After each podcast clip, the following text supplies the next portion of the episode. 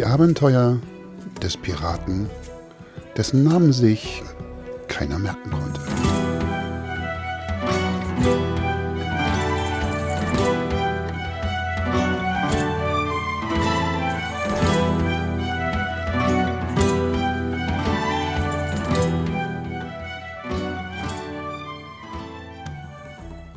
Die Piraten auf der Lady Sea Cloud waren bereits seit Tagen auf dem Weg zurück, in den kleinen beschaulichen Hafen der Pirateninsel. Keiner konnte mehr Bananen sehen, geschweige denn riechen. Captain, sagte Peter Petersen, ich sag dir, ich werde mein Leben lang keine Bananen mehr essen.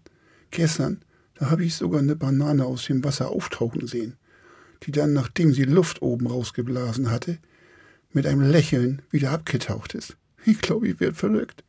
Die Kreativität der Toasties hatte den Smoothie, das ist der Koch an Bord, scheinbar angesteckt. Und so hatte er nun seit dem Verlassen der Toastinseln diverse Variationen der Zubereitung von Bananen ausprobiert. Es gab natürlich gebackene Bananen, gekochte Bananen, Bananenbrot, Bananen mit Schoko, Bananen mit Honig, Bananenmus und noch diverse weitere Kreationen. Heute Morgen, als es Frühstück geben sollte und der Smoothie die Essensausgabeglocke läutete, da bot sich an Deck der Lady Sea Cloud ein Bild, als wenn eine Horde Elefanten sich in einem Wald mit nur drei Bäumen verstecken wollte. Jeder Pirat versuchte so unsichtbar wie möglich zu sein. Zu dritt versteckten sich Hein, Peter Petersen und Ole, zum Beispiel hinter dem Hauptmast, in dem der Stärkste, also Ole, unten stand und der nächststärkste, Peter Petersen, auf der Schulter hatte. Der wiederum Hein auf den Schultern hatte. Schade, dass ich euch das Bild, das die drei da abgaben, jetzt nicht zeigen kann. Aber ihr könnt euch das sicher vorstellen. Das ganze Versteckspiel endete in jedem Fall, als der Smutje mit einem muffigen Daneben nicht, wenn ich will, der hat schon, die Klappe zur Kombüse zuknallte. Keine Sekunde zu früh, denn in diesem Augenblick fiel die menschliche Pyramide aus Ole, Peter Petersen und Hein in sich zusammen, und die drei ponkelten auf das Deck der Lady Sea Cloud. Aber nicht nur die drei gaben ihr Versteck auf. Nacheinander kamen alle Piraten aus ihren Verstecken. Paul kam aus dem Fass, in dem sonst Fisch gelagert wird. Mmh. Ihr seht, wie groß die Not gewesen sein muss. Er hatte für den Rest des Tages und für den Rest der Fahrt in jedem Fall unter Deckverbot und musste die gesamte Rückreise zur Pirateninsel in den Ausguck, wo er dann die Fahrt damit verbrachte, die Möwen zu verjagen, die von seinem Geruch scheinbar noch aus Hunderten von Metern Entfernung angeflogen kamen. Jan brauchte auch Hilfe.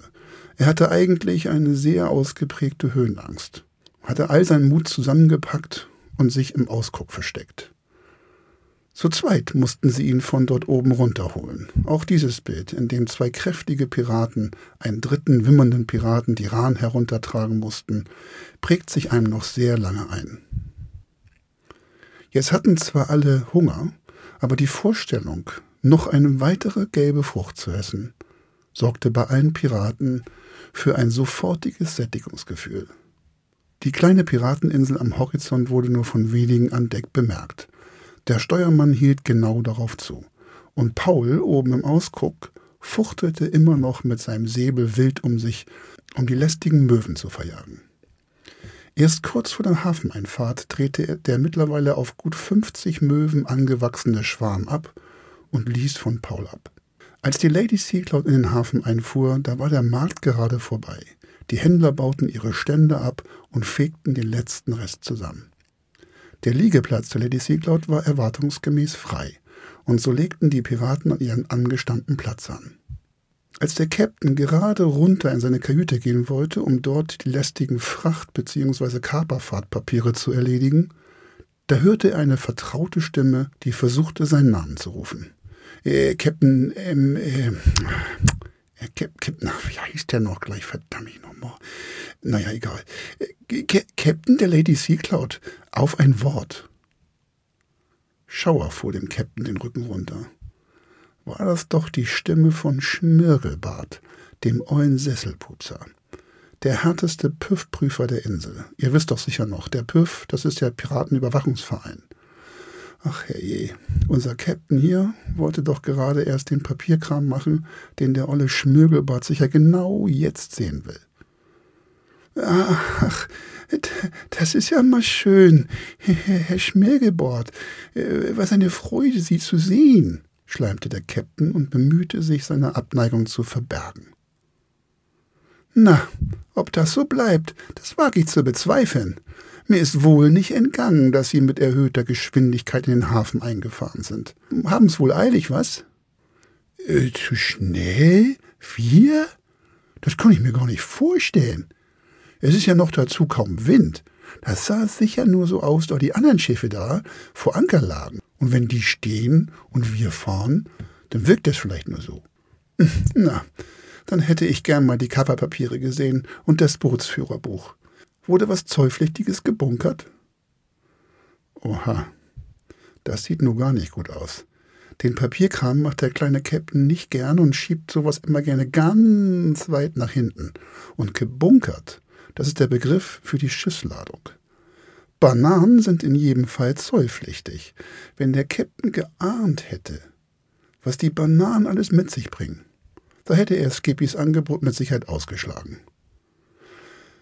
Ach so, ja, die, die Papiere meinen Sie, ne?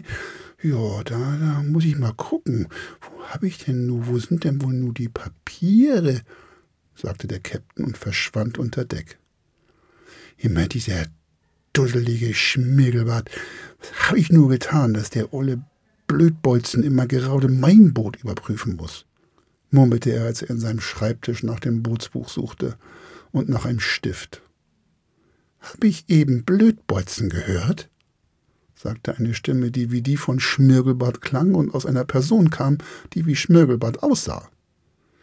Oh, nee, nee, nee, nee. Ich hab Lötkolben gesagt. Ich such meinen Lötkolben. Der hat doch hier irgendwo gelegen. Mist, dachte sich der kleine Captain. Der Olle ist mir einfach gefolgt. Was nu?